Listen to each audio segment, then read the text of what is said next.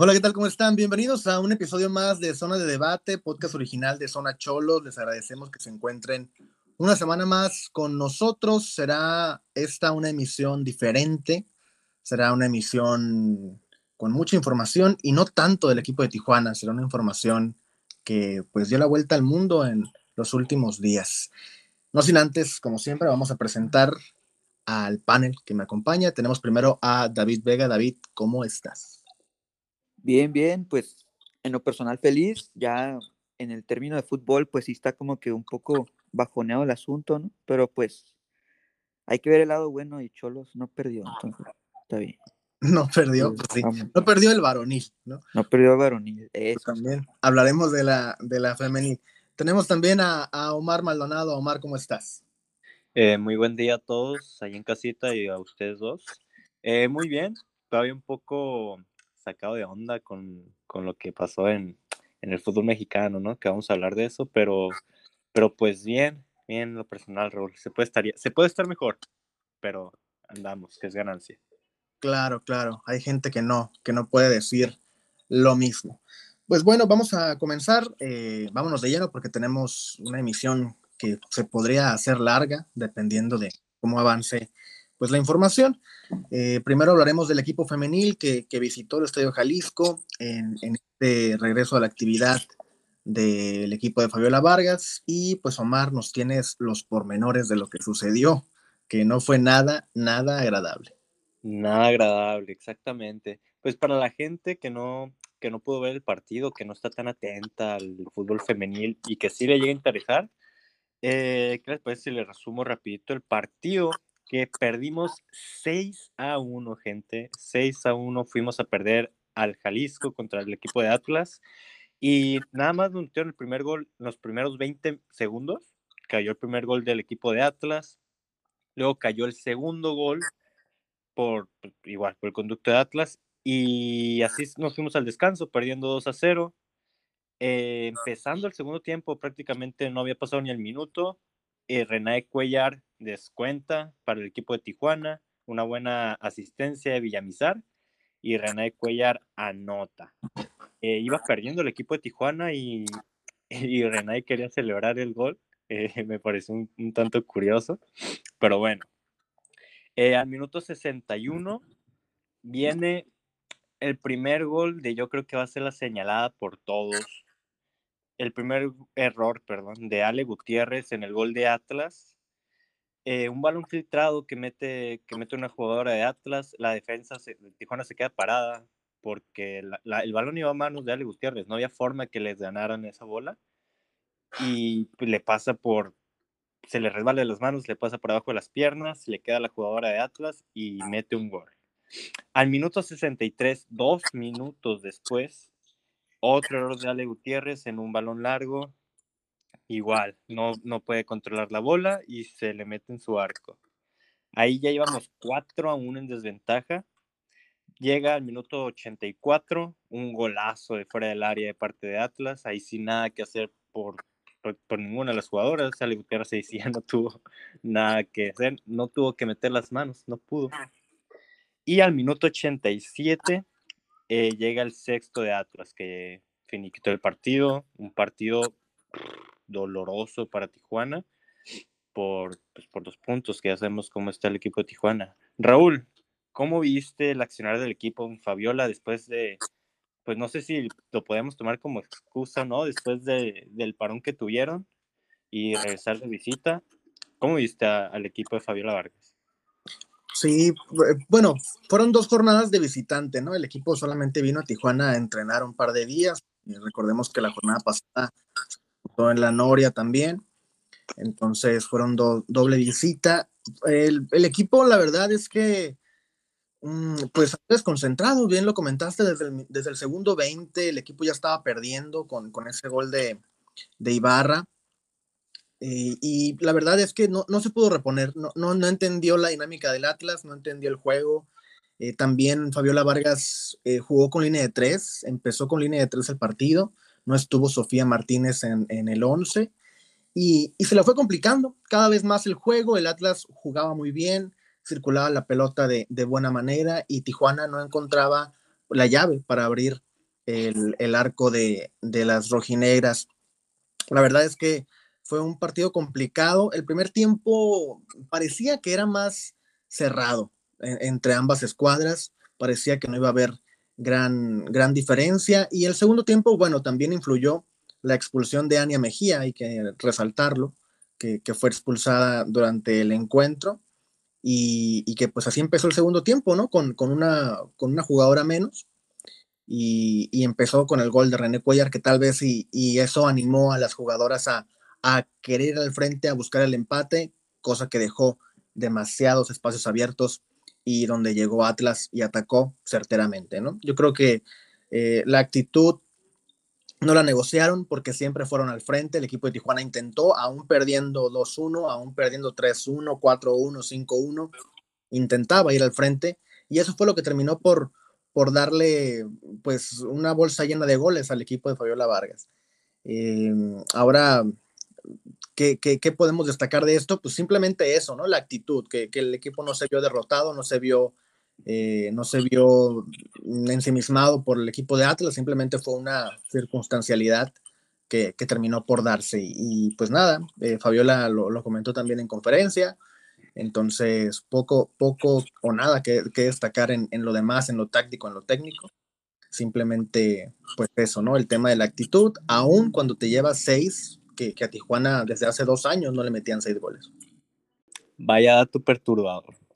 Bueno, David, eh, no sé si recordarán la gente ahí en casa eh, un partido en la temporada anterior contra en Nuevo León contra las Rayadas, que nos terminamos regresando a Tijuana goleadas. Eh, recordarán que en ese partido no se terminó de jugar mal, pero hubo, varios lapsos del partido que Tijuana estaba desentendida del juego. Tijuana simplemente un lapso, mm, pues, perdidas y les terminaron por encajar goles con mucha facilidad. David, gol al 61 y al 63, dos minutos de diferencia, dos goles, y un gol al 84 y al 87, con tres minutos de diferencia, dos goles. Mm, volvimos a ver a Tijuana perdida en el campo de juego por momentos, y que ahora sí se hizo, se hizo ver en el resultado, te terminó metiendo seis. ¿Qué, qué piensas de, del manejo que, que, ha llevado esta temporada Fabiola al equipo y si lo podemos comparar con la derrota que ella contra Monterrey? Son circunstancias muy diferentes, pero tal vez se podría comparar y ojalá se fuera un punto del cual Tijuana empezara a ganar, ¿sabes? Porque en el torneo pasado, cuando se sufrieron estas derrotas, Después tuvieron un cierre de torneo espectacular. Ganaron la mayoría de sus partidos, golearon. Acá en Tijuana daban actuaciones pues, impresionantes, la verdad. Y en este partido en particular ante Atlas, no sé, yo siento que desde el principio iniciar con una alineación que nunca había utilizado en toda la temporada, como que se notó que en el partido las jugadoras nunca pudieron agarrarle el, ritmo, ¿no? el, estilo de juego que quería plasmar Fabiola en este partido. Y también por otra parte yo le agregaría el hecho de que subestimaron un poco al rival. Sabes que Atlas venía por ahí de un resultado malo. Aparte tú, Tijuana, quieres ganar ya después de una racha de empates, pues, que derrotas, o sea, nomás sumaste de tres en la, en la primera jornada. Entonces ya con el ímpetu de ir a ganar y de saber que Atlas estaba joneada, pues supongo que se fueron todas al frente pero pues se desentendieron demasiado en la parte defensiva. Ya lo dijo Raúl, jugaron con línea de tres, pero no sé si el poner toda la carne al asador desde el principio fuera lo más astuto, ¿no? Y sabiendo que Atlas sí no está teniendo su mejor temporada, pero es un equipo que ya desde hace varios tiempo es protagonista, ¿no? Sabe manejar cualquier tipo de partido, cualquier cosa, cualquier debilidad que vea en su juego, se la aprovecha y más con jugadoras como el caso de Fabiola, que anotó doblete, que por cierto fue formada, ¿no? Acá en Tijuana, y pues nos tocó esa mala suerte, ¿no? Pero pues esperemos, ahí comparándolo un poquito con lo que dijiste, esperemos que este sea el punto de inflexión para que Tijuana pues agarre el rollo, ¿no? Y empiece a ganar como en la temporada pasada, que después de esas derrotas dolorosas, pues empezaron a sumar de tres, que es lo que ahorita se necesita demasiado.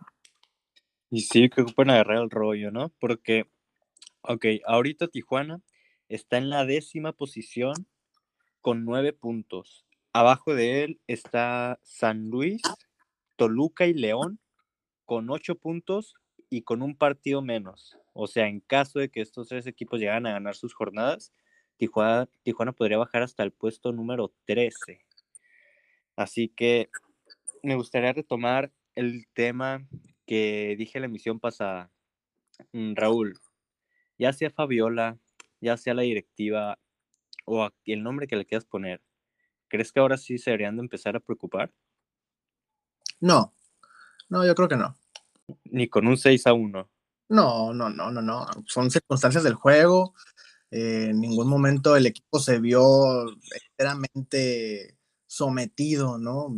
Por lo menos yo que, vi el encuentro y la gente que, lo disfrutó, no va a dejar mentir. el equipo de Tijuana eh, no, fue víctima del, encuentro, fue un equipo que intentó proponer y, así pasa, cuando intentas proponer, eh, pues dejas espacios libres y con una, con una jugadora menos, pues muchísimo más. Entonces yo creo que, que fueron circunstancias del juego.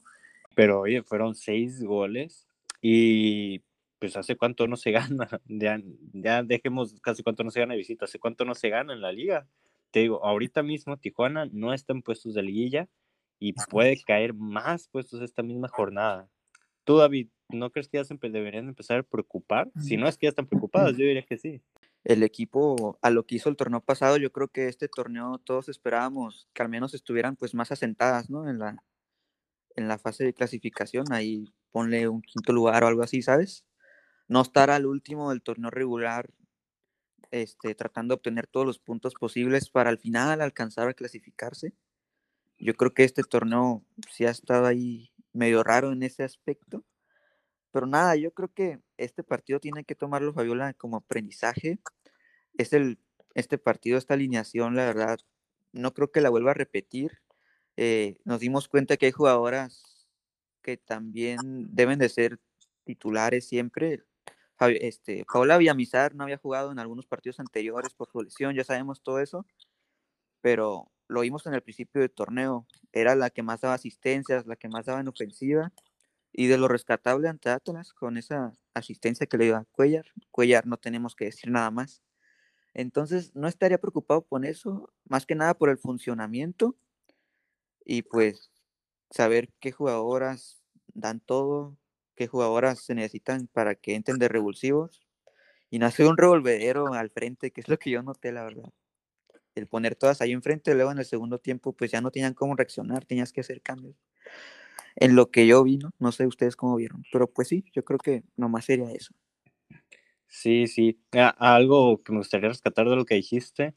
El torneo anterior mencionábamos mucho que, oye, para hacer el primer torneo de Fabiola y para hacer el primer torneo de los refuerzos aquí en Tijuana, nada mal, ¿eh? O sea, nada mal hicieron el torneo. Y decíamos, si eso llegaron a hacer sin acoplarse bien, sin conocerse tanto dentro como fuera del terreno de juego, y siendo el primer torneo de Fabiola Vargas, ¿qué, van a hacer ya después de un torneo de conocerse y en la segunda temporada? Eh, me voy a quedar con eso que, que comentaste, David. Eh, la siguiente jornada eh, viene Pumas aquí a Tijuana, se disputa el partido contra Pumas y pues ahora sí se, va a ocupar ganar, ¿no, Raúl? Ah, sí, seguramente. Y, Pumas, eh, no, no es por demeritar ni, ni mucho menos, pero Pumas es, un rival que, que, podríamos poner un escalón abajo de Tijuana, ¿no? En cuanto a plantel nos referimos. En, ahorita en, en, cuestión de la tabla, el equipo Pumas viene de ganar, si no me equivoco, a, a Pachuca. Eh, también un resultado que, inesperado, ¿no? Fue un, inicio de, jornada inesperado, el resto de la jornada no se jugó por, por lo que vamos a hablar a continuación, pero, pero sí, eh, Pumas yo creo que es un rival que se le puede ganar y que se le debe ganar y, que podría ser punta de lanza, como bien comentó David, para, para que empiecen a seguir resultados. No sé cuánto va a durar porque vienen rivales más complicados después, viene Chivas, viene Rayados, viene América. Eh, se vislumbra complicado, pero pues sabemos también que Tijuana saca el pecho a las balas ante esos rivales, ¿no? Uy, pues gente, yo no sé, pero yo sí estoy preocupado. no te preocupes, no te preocupes, Omar. Estoy preocupado, Raúl. No te preocupes. Al final del túnel viene la luz. Sí, sí, sí, sí. La luz la vamos a ver cuando no estemos en liguilla. Eh, ¿Ustedes, pues ¿ustedes no sí. creen que la falta de refuerzos afectó al equipo? Porque, o sea, sí podríamos hablar de que este equipo, el mismo plantel prácticamente del torneo pasado, que sí se entendía bien, que por ahí casi da la sorpresa contra Rayadas, pero pues también les faltó, ¿no?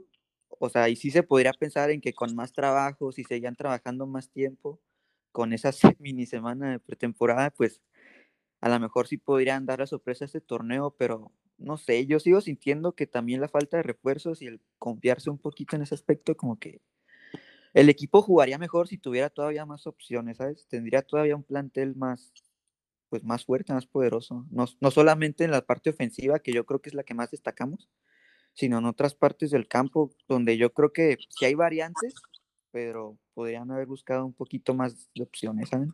No sé cómo ven eso. Sí, yo no le echaría la culpa a los refuerzos, la verdad. Lo comentamos la emisión, bueno, la temporada pasada y empezando esta, que Tijuana se reforzó de más la, la temporada anterior.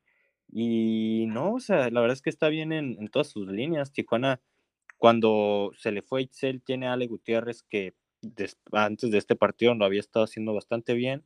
Cuando no estuvo Renay Cuellar, es cuando podríamos decir que jugaba mejor de Tijuana femenil Y cuando sí, no estuvo Cuellar y San Juana sobresalía.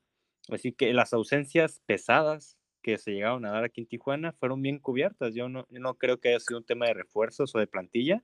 Y lo que comentan, o lo que comentamos de, de pretemporada y que no tuvieron tiempo, bueno, pues prácticamente ningún equipo tuvo tiempo. Yo no creo que esa pueda ser una excusa, porque Rayadas que sí pasó, Tigres que jugó final y las demás, los demás equipos que jugaron liguilla, pues siguen estando ahí arriba y tuvieron hasta menos tiempo que femenil. Ah, pero mira el plantel.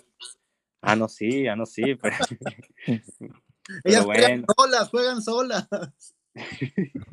No le les pican a todos los botones. Bah, pues quién sabe, ojalá, ojalá empiece a repuntar el equipo porque yo los quiero ver ganar, Raúl, yo los quiero ver ganar. Pues, si igual no las ves. ¿Cómo no? Me, a- me levanté tempranito para verlo. que te lo crea quien no te conoce, man. Tempranito. Oye, imagínate a la varonil y a la femenil al mismo tiempo en, en liguilla. O sea, nunca ha pasado qué eso, que yo recuerde. No, no, no, no, no. Pero veremos, veremos qué sucede con, con este equipo. Eh, después de Pumas, ya lo dijimos, vienen rivales mucho más complicados. Y, y pues nada, a ver, a ver hasta dónde le alcanza a Fabiola Vargas para, para este torneo, ¿no? A ver a qué posición alcanza a colocar al equipo de Tijuana. ¿Cambiamos de tema? Cambiemos de tema, Raúl. Vamos. Vamos, Pongámonos serios. vámonos, vamos a ponernos serios, porque vamos a hablar de lo que sucedió. Ya lo dijimos, eh, no se jugó lo, lo que restó de la jornada número 9, ni femenil, ni varonil, el, el día domingo. Este, ¿Por qué? Bueno, pues sucedió un desafortunado eh, encuentro. El, día sábado, el, equipo de, Querétaro enfrentaba al Atlas justamente, al Atlas varonil, en, la cancha de la corregidora. eh, partido a las 3 de la tarde, si no me equivoco, hora de Tijuana.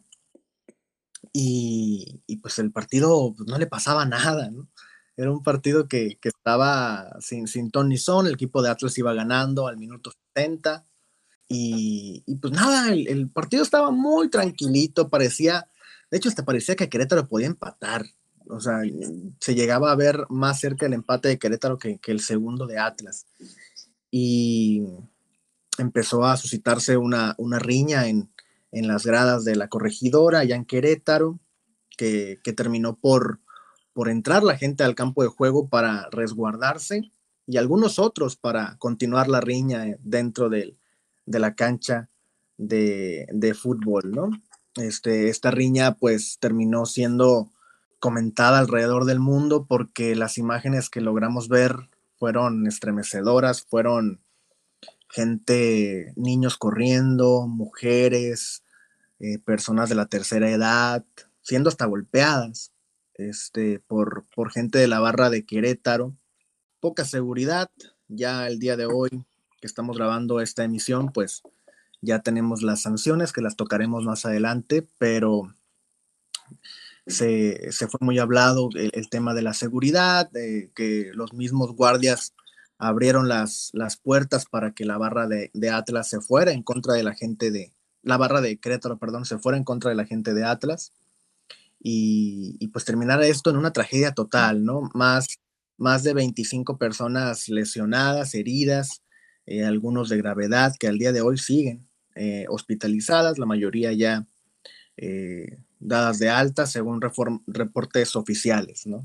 llegaron a ver a unos trascendidos situaciones extraoficiales que daban a alrededor de, de 17 personas fallecidas, cosa que al día de hoy no se ha podido confirmar definitivamente fue una situación que, se salió de las manos, que rebasó la seguridad, la poca o nula capacitación también que tienen estas personas de un grupo privado, que, circuló por ahí la imagen, ¿no? De, de 300 pesos y tu agua, y, pues así, podías ingresar a hacer seguridad del, partido, de un partido de alto riesgo, ¿no? Por, ¿Por qué de alto riesgo? Mucha gente no, no, no lo sabrá, no lo recordará, gente que escucha este podcast ni había nacido tal vez, pero eh, en 2007 el, equipo de, Querétaro descendió justamente eh, a manos del Atlas, entonces de, ahí se surgió esta rivalidad que mucho tiempo estuvo en silencio, ¿no? No, pasaba nada,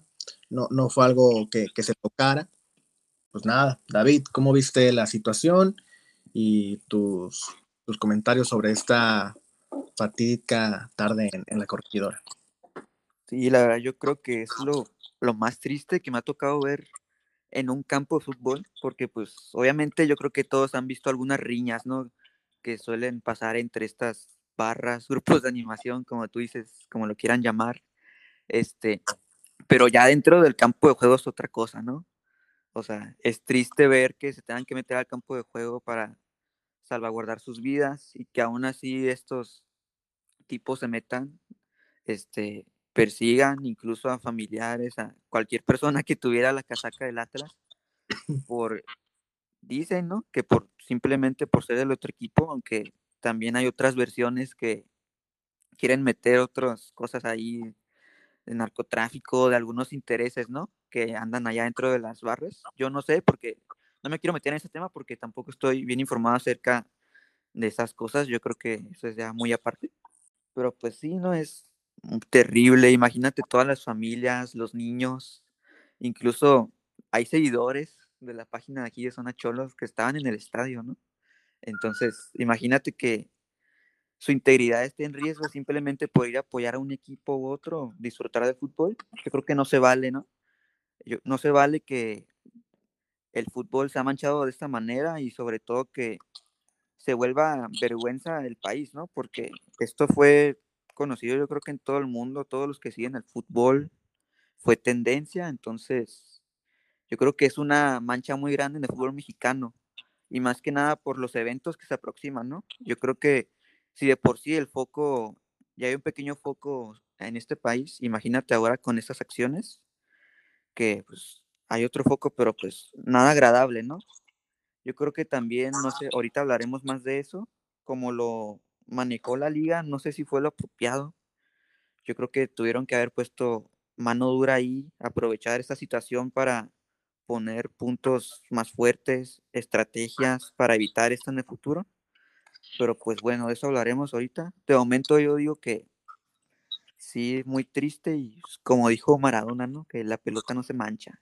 Sí, definitivamente. Habíamos visto situaciones, eh, pues, riñas en, gradas de, México. La más reciente que, yo recuerdo es también una de, Querétaro en, San Luis. San Luis. Eh, que, también la gente terminó por ingresar a la calle, pero terminó, terminó siendo una riña entre, entre las mismas barras, ¿no? No se metieron con las familias. Y, y ahora, eh, aparte, era, era una hazaña, era algo sádico ver cómo entre gente, tumultos de 5 o 10 personas golpeaban a una persona que aparte desnudaban para humillar eh, y le pegaban con todo lo que tenían, con sillas, con butacas, con palos. Omar, ¿tú cómo viste la situación? Llegué a, ver un testimonio de un, de un atlista que iba llegando a Jalisco de regreso de ahí y comentaba que, que la seguridad para, para los aficionados del Atlas, los que llevaban casaca del Atlas, era muy rigurosa, era muy estricta y que para Querétaro no era igual, que no había igualdad en, en, pues en el protocolo de seguridad al, ingresar al estadio. Eh, como lo comentaste al principio del tema, se pronosticaba como un partido de, de, alto riesgo y no solamente por la rivalidad, si, bueno, si, si están un poquito dentro del, del, fútbol o dentro de, pues de que les gusta investigar ahí, llegan a ver tweets entre, entre grupos, porras, cuentas, etcétera, como, como le quieran llamar, eh, amenazando, amenazando que, que, iba a pasar. O sea, esto no fue algo que haya ocurrido en el partido, no fue que se calentaron en el partido por gritos o X cosa. Eh, yo lo veo y estaría, no lo puedo confirmar porque quién soy yo, pero, pero yo estoy casi seguro que era algo organizado, o sea, que, que la, el plan de ese día de los delincuentes, porque no tienen otro, no se puede llamar aficionados, e, era ir a, agredir. Ese partido no iban a ver el partido, no iban a disfrutar. Lo intentaron antes de que se hiciera la riña, lo intentaron eh, emboscando a, a, la, a, la, zona de, de la afición de, Atlas y no lo lograron con, pues prácticamente con la muy poca incorporación que tuvo, la, la poca seguridad que había dentro del estadio, pero sí, no sé, era, las imágenes eran, es una impotencia lo que sientes al ver, o sea, fuera fútbol o no fuera fútbol, que estén golpeando a una persona, entre más de una persona, porque ¿quién de nosotros no se ha querido agarrar a golpes en la calle? Y, tal vez se puede entender, porque son dos personas que están dispuestas a golpearse, pero cuando tú estás golpeando a alguien y ya está en el piso o no está en el piso y la otra persona no te está respondiendo, te está implorando que pares, oye, eres, debes de ser un animal para no dejar de hacerlo. Y si aún lo estás haciendo con más gente y con objetos, eh, no, no, no sé qué, qué te merezcas, pero mínimo, mínimo, mínimo, mínimo, eh, que, no, que no sea dentro del rubro del fútbol y pues no debería pasar en ningún otro rubro de la vida, la verdad. Sí, fueron hechos lamentables. Lo que, lo que más duele tal vez es que, que había familias enteras, ¿no? Y, y, gente que, que, simplemente iba a ver un partido de fútbol, a despejarse un poco de la semana, porque pues bueno, es sábado, voy a ver a mi equipo y, y tener que peligrar tu vida asistiendo a este partido por la negligencia de, de la directiva de los cuerpos de seguridad es totalmente pues despreciable, ¿no? Deleznable. Eh, e, esto pues sucedió el sábado y le dio la vuelta al mundo. Desde el mismo sábado pues se jugaron algunos partidos que quedaban pendientes para esa jornada, como el de Cruz Azul, como el de Rayados, como el de Chivas, pero al terminar estos partidos pues ya fue, fue suspendida la, lo que restaba de la jornada, que era el día domingo, eh, que ya ahorita hablaremos de, de cuándo se van a reprogramar. Pero esto fue lo que sucedió y parecía que, que, que, no era un ataque normal, ¿no? Como bien lo comentamos por esta situación de, de que parecía que estaba planeado, una situación planeada. Y, y, se puso en duda cuál iba a ser el, pues el castigo para la gente de, del club Querétaro porque la sanción, porque, pues bueno, e, estamos hablando de que había posibilidad de que gente hubiera muerto en tu estadio, y, esto por una falta de recursos o de querer implementar tus recursos para un equipo de seguridad en un partido de fútbol. Y, y por no tener simplemente esto, circularon muchas cosas que de lo que podía pasar, llegaron las multas, llegó la misma desafiliación que estuvo en tema ante todos estos días, desde la misma noche del sábado hasta la mañana de, de este martes, que, que, la Federación Mexicana de Fútbol pues ya anunció eh, en colaboración con la Liga MX, dieron una rueda de prensa y se anunciaron las, las sanciones para, para el equipo de, de Querétaro, que situación que habrá que aclarar, ¿no? Eh, Gabriel Solares era el presidente del Club Querétaro, en colaboración, una sociedad con, con otros eh, empresarios de, de, la ciudad. recordaremos antes estuvieron en Atlanta algunos y, andaban por ahí rondando, pero había sido una compra, porque también habrá que hacer memoria. El Grupo Caliente adquirió a, a Querétaro y, y, a los seis meses lo vendió. o sea, empezó la, empezó la pandemia y se vio eh, pues mal en la economía Grupo Caliente con, con, estos dos equipos, con Tijuana y con, y con los Gallos, y decidió venderlo a este grupo de empresarios que bueno, eh, en, en, esta asamblea extraordinaria que se hizo en, entre los, los dueños de, clubes y la federación de la liga, pues se, se estimó que la sanción eh, adecuada era vetar por un año es al, al equipo de, de, cualquier actividad en, en, la corregidora que no tuviera público, ¿no? Este, la directiva suspendida, este, cinco años, no podrían ocupar ningún cargo directivo en ningún otro club, y, esto abarcó hasta el director deportivo, que ya lo haremos también, no sé qué, qué influencia tenga él en, en esta situación, eh, el equipo pues cambió de dueño, evidentemente, y como estos eh, nuevos, eh, esta nueva directiva no había terminado de pagar el, el, certificado de afiliación a Grupo Caliente a Jorge Alberto Hank, pues la administración de, del equipo de Querétaro regresa a manos de, de Jorge Alberto y, y, de Grupo Caliente. Entonces, los acuerdos hasta ahora pues eran esos, ¿no? Se habló también de credencializar a las barras, a, estos grupos de animación y, y, pues otras cosas, ¿no? Como el Fan ID y también se dio por perdido el, el partido a Querétaro 0 a 3.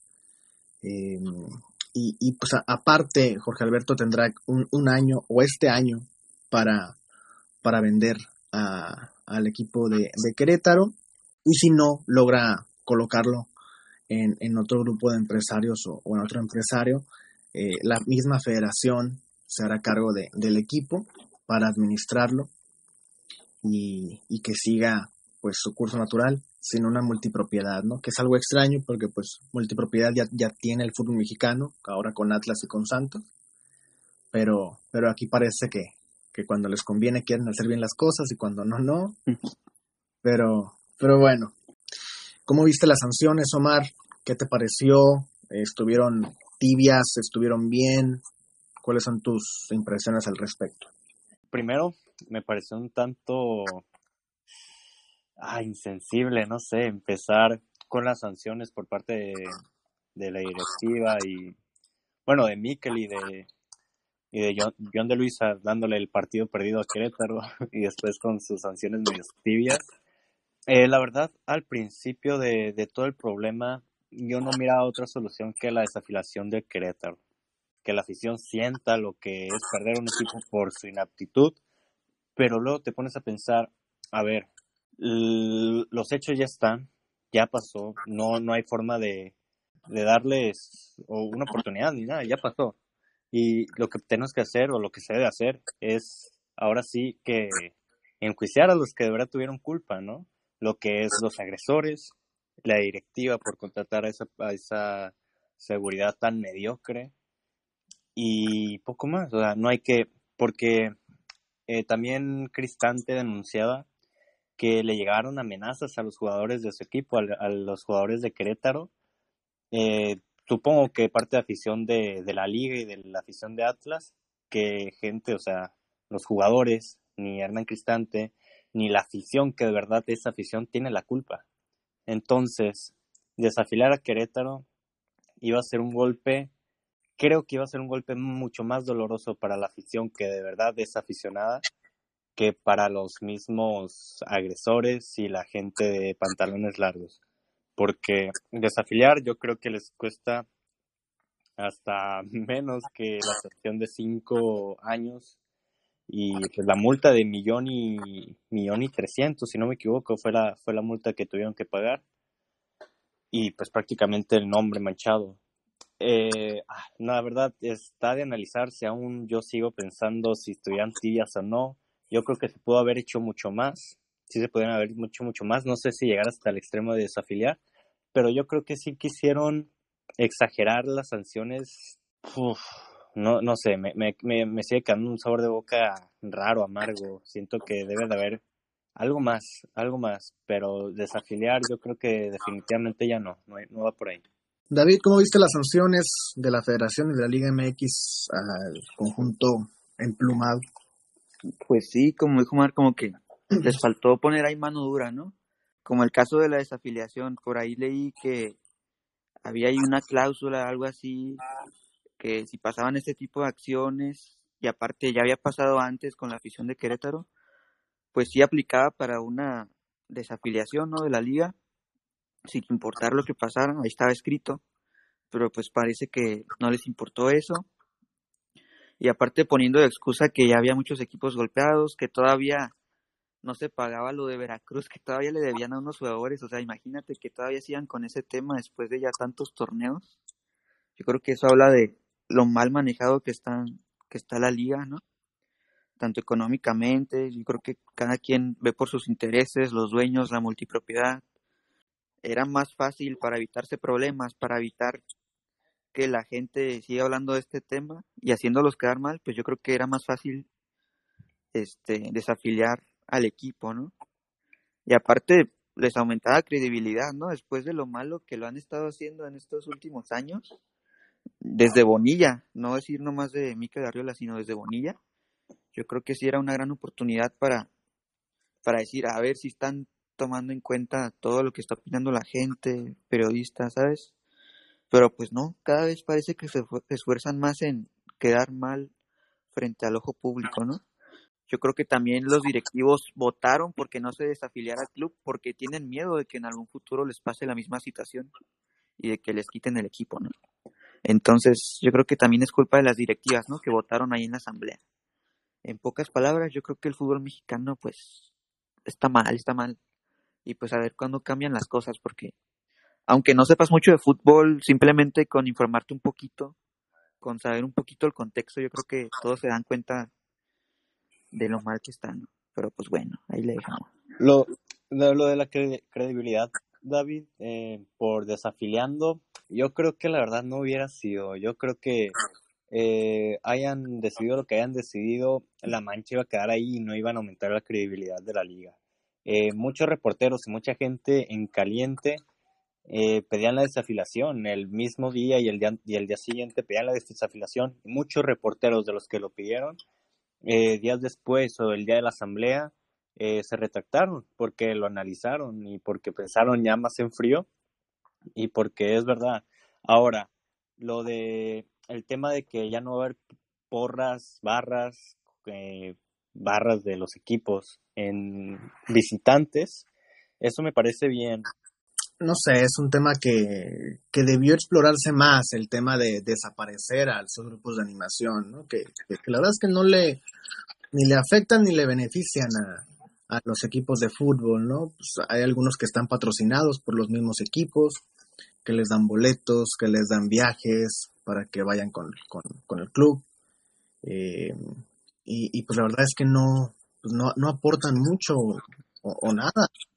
A ver, primero que nada, también lo comentaba con ustedes a mitad de semana ahí en el interno de que uno cuando va al estadio y se acerca ahí a la zona sur, ahí donde está la masacre, por ejemplo, yo creo que sí sientes como un poquito de miedo, ¿no? Un poquito de que a ver qué van, qué van a hacer o si van niños siempre los hacen para un lado, ¿sabes? O sea, si tú ves a la masacre no te da confianza no dices, ay, qué bonito, sí te da como un poquito de curiosidad, pero... No te metes a apoyar con ellos.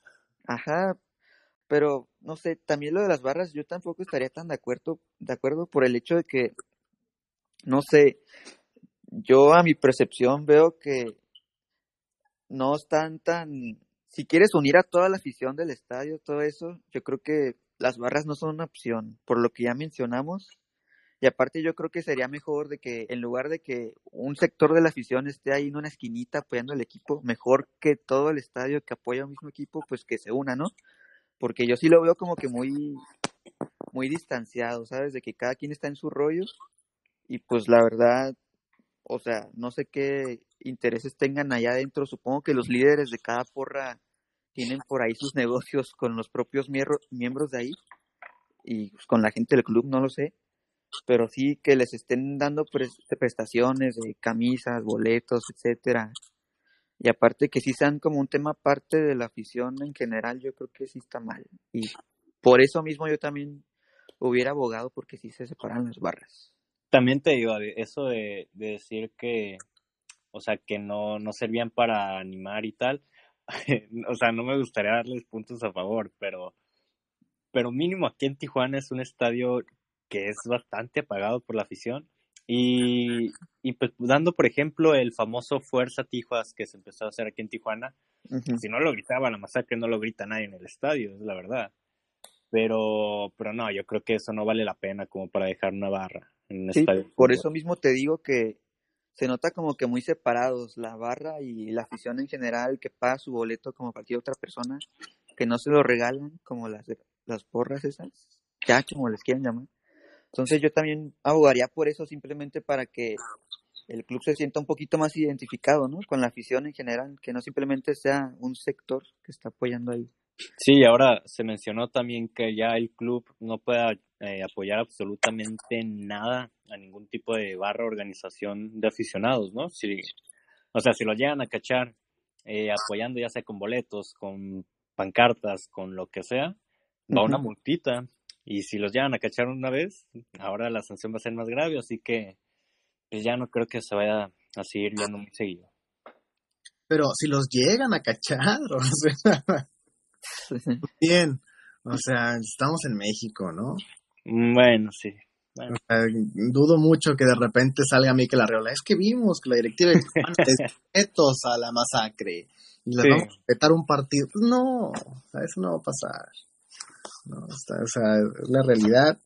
El asunto también va por, por el tema de, de que con estas sanciones, pues bueno, el, el, se, ha anunciado en redes sociales un boicot a la federación para que griten esta palabra que está prohibida, ¿no? Pluto. Y, y que en este caso, pues no vaya México al mundial. Este, se está haciendo grande a través de redes sociales esta convocatoria a raíz de que pues no les gustó las, las sanciones impuestas a Querétaro. Y, veremos también qué pasa con eso porque pues es un tema. Ahora lo están usando como una amenaza no están cualquier cosa que no me guste que haga la Federación o la Liga ya sé qué puedo hacer para que les vaya mal. Entonces también habrá que, que analizar eso. Yo creo que esto también es un poquito el reflejo de lo que es el país, sin exagerar, porque también se ha de escuchar un poquito exagerado el tema, ¿no? Pero pues tampoco se puede evitar hablar de eso. No, sí, pero bueno, si se supone que estás yendo a un lugar que debe estar seguro porque hay seguridad y está blindado, o sea, no es lo mismo que salgas y te asalten en, un, en la calle, en un callejón, a que vayas y te asalten en un estadio que estás pagando un boleto, que estás pagando para ir a ver un espectáculo y que se supone que debe estar salva, salvaguardado. es a lo, que me refiero, que tampoco puedes esperar que estar seguro en un estadio donde la seguridad privada son morritos que contratas dos días antes. Claro. estás buscando vacantes, es a lo que me refiero, ¿no? O sea, no simplemente, no simplemente la culpa lo tienen los directivos y todo eso, sino también todos los que están involucrados en estos temas. Yo creo que es un conjunto de todo. Obviamente el pastel más grande pues se lo llevan ellos. Pero pues bueno, pues yo también creo que es un tema social también, aparte de eso. Ya, que... este tema de, tú lo comentaste, también pasa en Tijuana, ¿eh? Sí. bien contratan niños de prepa y vas y eres seguridad y eres boletero y eres de todo. O sea... Sí, sí, sí, de los que te checan en la entrada, que no te digas nada, yo conozco a varios. Sí, sí, sí, y también debería revisarse eso porque es gente que no está capacitada es gente que, que, también deberán tomar en cuenta, deberán tomar en cuenta eso. La verdad, gente capacitada, lo que le pagan a los a los muchachitos por ir a revisar es una miseria. No, y es que no me refiero a eso, me refiero a que justamente no deberían ni siquiera contratarlos. No me refiero a que contraten nada más a los capacitados, no, no deberían contratarlos. Hay grupos de seguridad privada en la ciudad. Ah, claro, claro. Entonces, no, nos podemos eh, ir por porque pues pagan 300 pesos y los muchachos de la prepa van y ya son boleteros o ya están ahí cuidando un área del, del estadio. Eh, pues no, porque puede pasar esto. Y seguramente muchos equipos van a tomar en cuenta lo que está pasando con Querétaro para justamente hacer cambios en su sistema de seguridad, porque no puede pasar.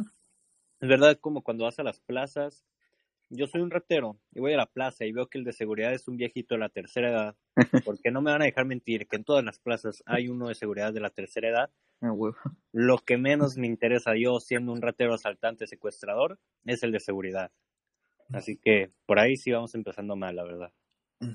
Sí, sí, sí, habrá que cambiar eso también. Pues Nomás le regalan su playera fosforescente, ¿no? Y allá andan caminando. quedan sin chamba muchos chavos, pero pues es que no sirven ahí, o sea, no que los pongan en otros lados, que los pongan a vender ahí de Juan Botanas, no sé.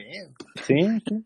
Y, y, y lo que comentaba David, ah, no, tú, perdón, Raúl, del boicot para con el grito, yo creo que bueno, mínimo, si podemos ayudar en algo. Yo creo que no se necesita llegar a esa instancia de, de ir al estadio, pagar tu boleto para ir, para ir a gritar, que cada quien tendrá su pues su testimonio, su pensamiento sobre el grito o no. Mm, simplemente no vayan al estadio. Si quieren afectar de verdad y si quieren alzar la voz de una forma más pacífica, dejen de ir al estadio, no vayan al estadio. A lo económico que, al final del torneo, cuando salgan las cifras de, de, pues del, de, la gente que ha acudido a los estadios, del incremento, del bajón de, de, gente que acudió al estadio y que se note, ¿verdad? Ay, cabrón, la gente a partir de esto en serio, en serio quieren que haya un pinche cambio porque hicimos las cosas mal y la gente ya no va al estadio. Yo creo que esa es la única forma que te escucharían porque ah, te se ve difícil. No, y es que igual la gente yo creo que no va a ir al estadio y no por una cuestión de no me gustó la sanción, sino por un tema de seguridad. por seguridad. La verdad, no, la verdad, oh, sí, sí, ha salido mucha gente diciendo, yo ya no estoy seguro y no. Conocemos, hay gente desmadrosa y la gente va a ir a echar desmadre al estadio, porque sí, así es. Alguna gente, pero la familia, yo creo que la familia no va a ir. Mm, no sé, no sé qué tantas familias también va a ir. Hubieran dejado de vender cerveza en los estadios, así también no hubiera tanto borracho, tanto loco. Pero ya llegan eso es lo que les deja borrachos. Sí, pero pues ya estamos en otros temas, ¿no? Yo, yo siento que sí va a haber un descenso en, en las gradas de, de, los estadios en el país completamente. Ah, sí, sí, sí, sí, pero yo creo que va a ser mínimo, la verdad. Pero yo no sé si mínimo, pero sí siento que va a haber un descenso que se va a notar, porque si tú eras una persona que iba constantemente, llevabas a tus hijos, a tu esposa sí. a, al estadio, pues después de esto yo creo que no te quedan ganas. Y yo creo que muchos de nosotros después de ver las imágenes ni siquiera tenemos ganas de ver fútbol. O sea, no, no teníamos ni siquiera ganas de verlo. Ahora imagínate ir al estadio y llevar a tu familia. Yo creo que no, no, no se siente bien por lo menos hacerlo, creo yo.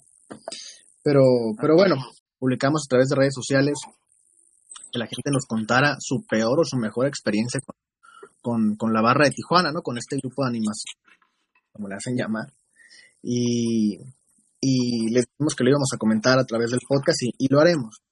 Eh, tenemos por acá, voy a, voy a omitir los, los nombres, pero tenemos por acá algunas experiencias que la gente nos contó.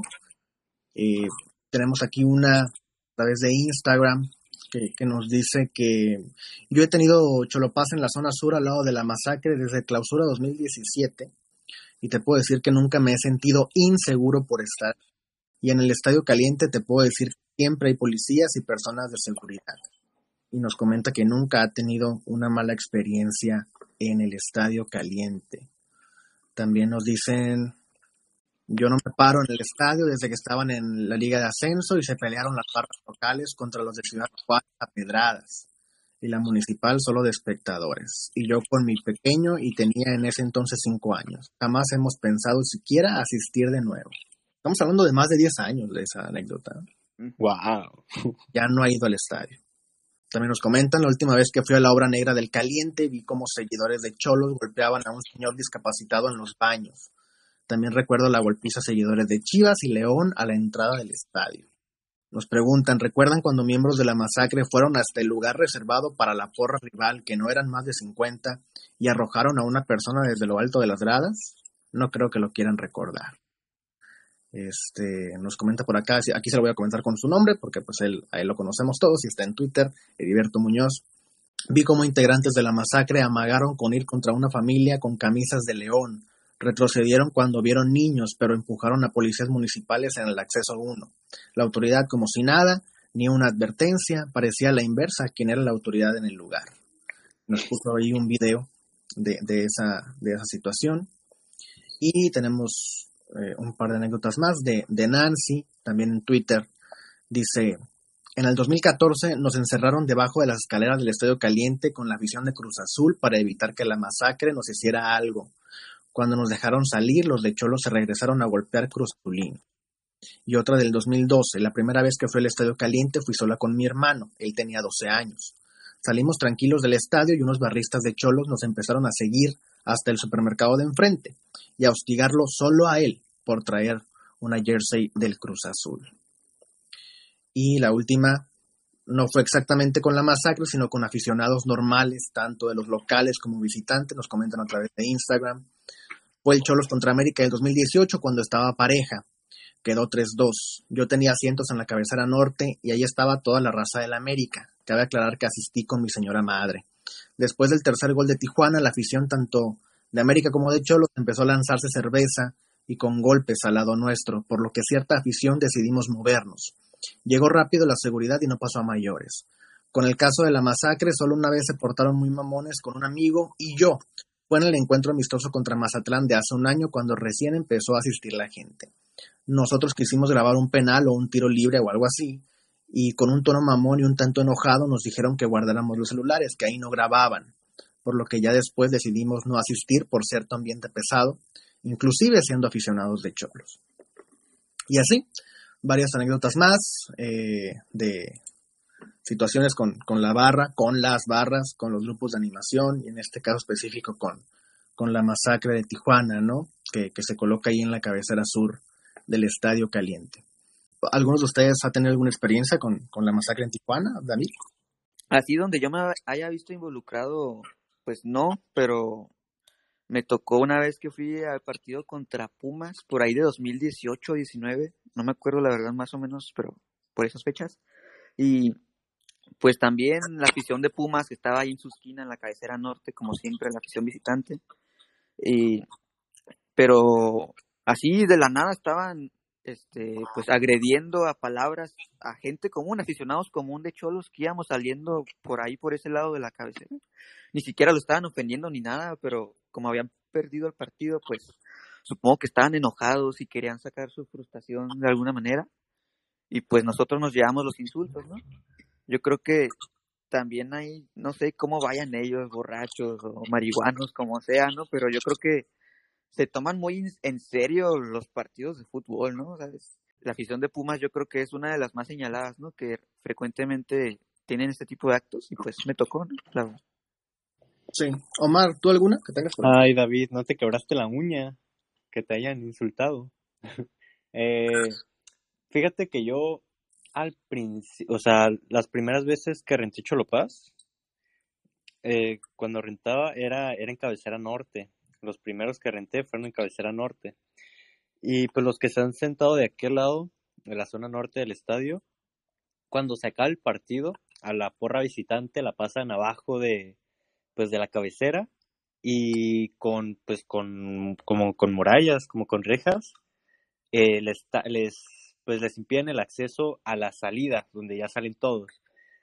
Y, y el tema de lo, que le digo a David, lo que le dije a David, eh, de insultarse y tal, lo digo porque eso lo hacen todos. A mí me tocaba salir con la bola de gente de, pues de aficionados de Tijuana y era pasar ahí por al lado de, me recuerdo una mucho contra el Atlas, si no me equivoco, Atlas o Chivas, que pues los de Chivas están pegados a la reja, que queriéndose casi brincar.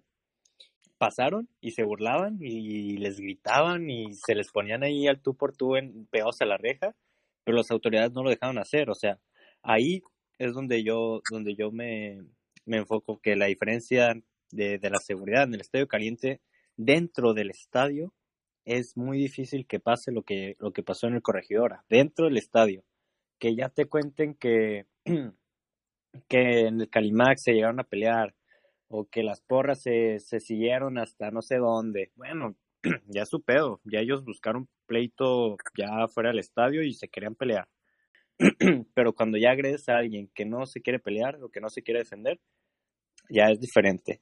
Eh, pero sí, insultos hay de todo. insultos hay de todo en el partido, en al árbitro, los jugadores. Yo creo que eso, esa esencia no se va a perder y eso pasa en todo el mundo, no es algo que sea en México.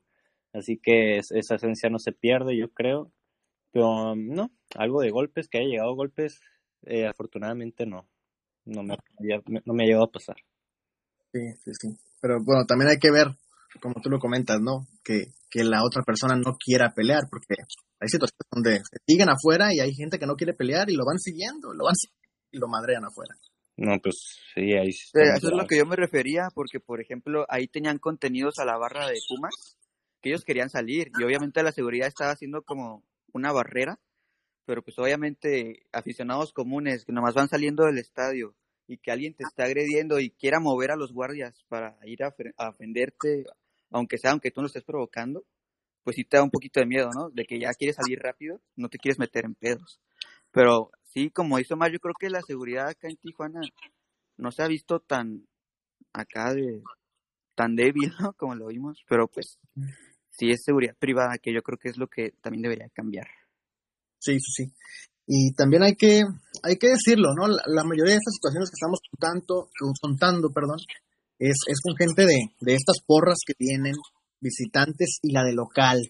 Pero, pero el Estadio Caliente, no sé ustedes, pero yo me he sentado en zona 1, zona 2, a un lado de gente de León, con camisa de León, con camisa del América, con camisa de Chivas, con camisa de Cruz Azul, y, nunca he visto que le digan nada ofensivo a nadie en esas zonas con gente que viene con sus familias o que viene así simplemente solos a disfrutar el partido con amigos o amigas.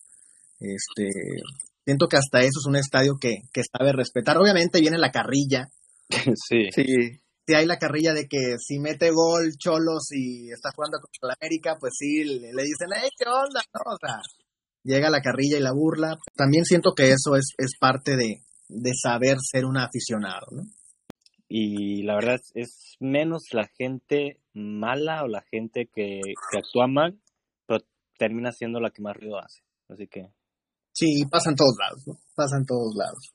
Ahora ya para cerrar ese tema y cerrar también la, emisión, pues bueno, pues ya se, dio, como ya lo comentamos, la, la situación de que Jorge Alberto Hank administrará de nuevo el equipo de Caliente, lo tiene que vender en este año, se habla de que pues ya hay por ahí un, comprador de Chihuahua que, que, interesa para adquirir el equipo, el mismo Cuauhtémoc Blanco salió a declarar, ¿no? Que, que le gustaría ver en Zacatepec a, no sé si a, jugaran en Zacatepec o si los quiere comprar para que sean Zacatepec, pero, pero también salió por ahí eh, el tema de ese asunto. Se habla de otras plazas como el Atlante, como Leones Negros, como los mismos mineros, este, que, que, podrían adquirir al equipo de Querétaro y, moverlo a sus plazas, ¿no?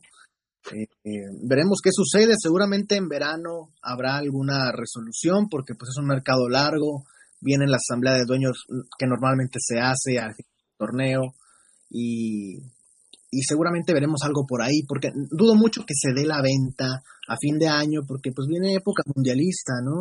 Y, y vienen tiempos más cortos y viene calendarios más cortos definitivamente y, y se, se, complica un poquito más. Yo creo que, que Alberto seguramente buscará comprador a partir de hoy. Y, y, bueno, también tocamos el tema de, de, algunos jugadores, ¿no? Algunos jugadores que, que están en Querétaro y que si, si, alguien podría recalar en Tijuana a raíz de esta venta, porque sabemos que Alberto, pues te gusta esto de que te compro un equipo, ¿no? Te hago un contrato con Grupo Caliente y no con el equipo, y casualmente ya eres parte de Tijuana, ¿no?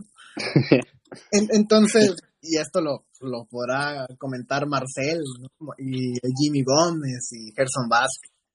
Eh, pero, pero bueno, pues qué jugadores tiene, tiene Querétaro. Primero tiene un jugador que tiene que reportar en Tijuana en verano, que es José Antonio, el team. Este, él tiene que reportar en verano con el equipo de Tijuana. está a préstamo en, esta institución. Y, hay otros por ahí que, que, a lo mejor algunas personas podrían decir, bueno, pues estaría interesante que llegaran o que recalaran en la institución. Algunos que ya estuvieron, como Fidel Martínez que acaba de ir para allá, que no juega, pero pues allá anda. Eh, el mismo Nahuel Pan, el mismo Sepúlveda, eh, Balanta, Omar Mendoza. Mendoza. Omar Mendoza, el mismo Toño Rodríguez estuvo en Tijuana un tiempo y anda ya de portero, pero creo que está a préstamo él en, en Querétaro. Y, y, tienen la gente, la verdad es que poca gente interesante, creo yo. Este, el portero se me hace un portero de calidad, él, sí, eh, Washington Aguirre, y, y, de ahí en fuera, pues tal vez Sequeira, el delantero. ¿Ustedes ven a alguien que les gustaría en Tijuana, Omar? Mm, ¿Cómo no? ¿Cómo no? El caso de, Omar Mendoza era un lateral cumplidor. La verdad, no. no, hay, nadie que creo que llegue a sentar a un titular ahorita de Tijuana. Así que no, no, ¿para qué? ¿Tú, David? Que se arme el Gallo Pack 2.0, ¿no? Nada, pero sí, igual yo creo que no. Aparte, a ver, si nos trajimos en su momento lo mejor de Gallos y no funcionó. Ahorita, ¿cómo vamos a pensar que algo de ese equipo va a funcionar? Aparte, la afición ya está muy dolida, que se lleguen jugadores. Nahuel Pan ni ha jugado y ya casi desafilia en su equipo, imagínate. Entonces, no, no, no, yo creo que se queden así y pues ya veremos después si el team vuelve a Tijuana o no, pero si es otra manera, si es algún algún otro movimiento de un jugador, nada, la verdad no creo. Y terceras oportunidades, cuartas oportunidades, tampoco ya es mucho. Sí, hay gente que anda por ahí pidiendo que la tercera oportunidad de Fidel, no, pues ya déjenlo descansar. Ya, está harto de Tijuana, pobre. de que no, Nahuel Pan, ya, por favor, Nahuel Pan. O sea, para que se madrea más gente aquí, pues no, o sea, no interesa, ¿no? Pero ya no está Mile. No, no, no, pero él se madrea quien sea, ¿no? Nahuel Pan tiene esa. No, Nahuel Pan ya está más cerca del para, para seguridad privada, ¿no? ¿O qué? que lo contratan ahí para que contenga las porras. no, estaría nada mal. Pues bueno, así llegamos a, al final de, de, esta emisión. Una emisión eh, que, que, bueno, pues poco hablamos de Tijuana. Creo que pocas emisiones hemos hablado tampoco de Tijuana como, como la de esta ocasión, pero siempre tenemos alguna relación, ¿no? Logramos relacionar los temas con, con la institución porque al final de cuentas pues estamos hablando de fútbol mexicano. Solamente para cerrar la emisión, pues ya sabemos que tenemos los pronósticos de la salud, pero... Seguros, Fundación Televisa y TUDN. Eh, la, jornada número 10 comienza el, el, día viernes, normal, normalita, no pasó nada. Hagan de cuenta que no pasó nada. Eh, comenzamos el viernes y el equipo de Tijuana juega el domingo contra el conjunto de Santos, visita la comarca lagunera. Eh, ¿Cuál es tu pronóstico para este partido, David? Este mini parón, pues no les haya quitado el ritmo, ¿no? Porque ya llevan una buena racha de partidos, de resultados, pero a como anda Santos y como ha ido Cholos en los últimos, yo digo que van a ganar. Y aparte, Santos que no va a contar con su defensa central, entonces, sí, yo digo un triunfo fácil. Pero ¿cómo que como anda Santos? Pues ya está ganando Santos. Ay, está ganando, pero ¿en qué lugar estaba hasta hace dos semanas? Si yo le digo puro chavito, no, no, no, no. Pero pues ya se fue Caixinha, ya saben jugar, No, no me quites la ilusión, van a ganar. A mí, la verdad, me hubiera gustado que se jugara contra Santos después de jugarse contra San Luis. Eh, pero yo creo, eh, es verdad lo que dice David, no va a jugar eh, Mateus Doria, no va a poder estar para el partido contra Cholos, que es de lo mejor de Santos, así que un empate, no me animo todavía a dar la victoria a Tijuana de visitantes y aprovechando eso que, decimos que a ver si no les quitaron el ritmo, ¿no? A nuestros cholos, como en la Copa, que íbamos para campeones. Ahora íbamos para campeones y nos dolieron. No hay en cómo pararnos. Abriste una herida, abriste una herida. No saben, no saben cómo hacerle, ¿no?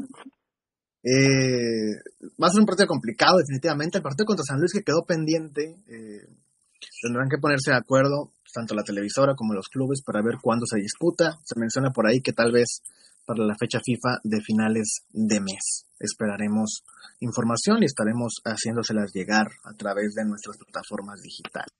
Yo también voy un empate, la verdad. Eh, me ha gustado cómo ha jugado Santos ahora con Fentanes al frente.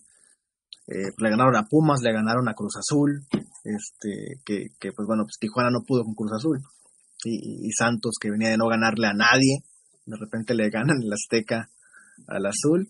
Es, yo creo que un empate sería lo, lo justo. Y aparte Doria tampoco es como que sea el némesis de, de, de Tijuana, ¿no?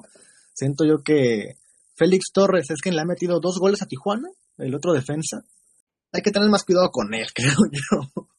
Pero, pero bueno, aparte el Spider conoce a Santos y conoce a todos, ¿no? El Spider Dios. Entonces yo, yo voy con un empate también. Un 1 a 1, un, un 2 a 2. Fíjate que lo veo, lo veo más abierto este partido, pero que las dos defensas, pues como que no son muy buenas que digamos. La verdad. Y, Eso y el, siguiente, el siguiente partido es el de la femenil. Ahora sí, el equipo de Tijuana regresa al Estadio Caliente para enfrentarse a Pumas, como ya lo adelantamos hace unos bloques. ¿Cómo va a quedar este partido, Omar? Yo veo como una victoria ya. Venimos diciendo hace tres jornadas, es que ya le toca a Tijuana, ya tienen que ganar. Y es que ya le toca, ya parecemos David apostándole a Cholos. Gana Tijuana. En el... David, ¿cómo queda el partido? No, lo mismo con Mar, yo creo que ya es ganar o ganar. Este, y más que nada manteniendo lo que dije, ¿no? Que ojalá el partido contra Atlas, la goleada ante Atlas sirva como un punto de inflexión, como el torneo pasado, para empezar a ganar y pues ahora acumular una racha, pero de victorias, ¿no? Que yo creo que sería fenomenal y contra Pumas, que bien lo dijiste, está un poquito, pues en plantel es inferior al equipo de Tijuana. Y de local, pues qué mejor, ¿no? Yo creo que gana. Sí, sí, sí, yo creo que sí. Tijuana va a ganar, se va a desquitar con el equipo de Pumas, creo yo. Uf. Vamos a ver un partido de muchos goles, ¿cómo no? Uy, quería, quería nada más relajarnos un poquito para cerrar esta emisión que estuvo muy tensa y, y con mucha información. Y antes de, de despedirnos, pues también hacerle un pequeño homenaje a alguien que se nos fue, totalmente confirmado, ¿no? Eh, Tomás Boy, entrenador mexicano, el jugador eh, también este, de los Tigres, donde so- sobre todo de los Tigres, donde ganó la Copa y ganó dos veces la Liga, pues perdió la vida. El, el día lunes sufrió, sufrió una trombo, tromboembolia pulmonar, si no me equivoco, en la ciudad de Acapulco. Y fue internado y hoy martes que estamos grabando esto ya se confirmó que, que ha pasado a mejor vida, falleció y a la edad de 70 años eh, dirigió a Querétaro, dirigió a Monterrey, a Chivas, Atlas, Cruz Azul. Eh, su última experiencia fue con, con Mazatlán y pues nada, eh, desearle una pronta resignación a, a su familia, a sus seres queridos y que venga lo mejor para ellos tras este a- amargo paso en, en sus vidas, que definitivamente pues el fútbol mexicano se vuelve a, a- a poner gris con esta noticia, ¿no? Alguien que, que estuvo en los banquillos muchísimo tiempo, eh, prácticamente 30 años en activo en los banquillos y, y que pues ya no lo tendremos más en, en ningún equipo, ¿no? La gente lo recordará por, por sus bailes últimamente, ¿no? Que la gente bailaba, eh, con, sobre todo con el Atlas, ahora con Mazatlán. Este, mm, el último partido que Tomás Boy visitó a Tijuana, no sé si ustedes lo recuerden, nos ayudó porque era técnico de, de los cañoneros y el equipo mo- morado iba perdiendo 2-0 y le dieron la vuelta al equipo de Tijuana y terminó por salir Pablo Guede debido a esa victoria de, del equipo de Tomás Boy. Pero, pero bueno, ¿cómo, ¿cómo recuerdas a Tomás Boy, David? Pues nada que decir, que en paz descanse y pues se nos fue un ídolo, no solo de Tigres, sino de todo el fútbol mexicano, ya lo mencionabas en selección nacional, uno de los mejores capitanes que ha tenido el tricolor. Y pues bueno, nada, que en paz descanse el jefe. El jefe Tomás Boy. ¿Cómo lo recuerdas, Omar, a Tomás Boy? La verdad es que la personalidad no la perdía. pero pues seguramente esté mejor vida, seguramente desde allá arriba vaya a cuidar el fútbol mexicano y le, le dé buen camino. Nada que agregar, que en paz descanse Tomás Boy. Ahora sí, nos retiramos. Les agradecemos por habernos escuchado una semana más. Recuerden que nos pueden seguir en todas las redes como arroba cholos y que el siguiente miércoles en punto de las 10 de la mañana tendremos otra emisión de Zona de Debate. David, gracias. Cuídense mucho y ahí nos escuchamos la próxima. Omar, gracias. Gracias a ti, Raúl, gracias David y gracias a la gente por escucharnos. Y pues recuerden, gente, que a pesar de que tu camisa tenga un color diferente al del pues todos amamos el mismo deporte, todos amamos el fútbol y todos estamos juntos por un común bueno, así que abraza a la persona que tengas al lado, abrazos, no lazos, hay que disfrutar la vida mientras la tengamos. Cerramos con eso. Eh, yo soy Raúl Anduro, pásenla muy bien y nos escuchamos la siguiente semana.